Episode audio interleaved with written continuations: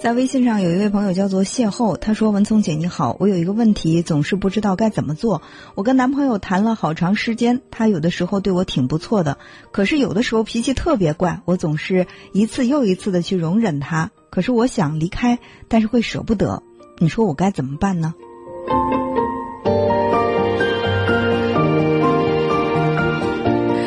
那在生活当中，我们说啊，就是当我们去难以抉择的时候，这件事情一定是有利有弊。就是它给你带来的好处是，呃，有一段时间呢，他会对你很好，有的时候会对你不错，但是有的时候呢，脾气就会特别的怪。可是我觉得，一个人如果说你想从他这里获得幸福，他的脾气性格应该是稳定的。相对稳定的，不能说脾气说来就来，情绪说上来就上来。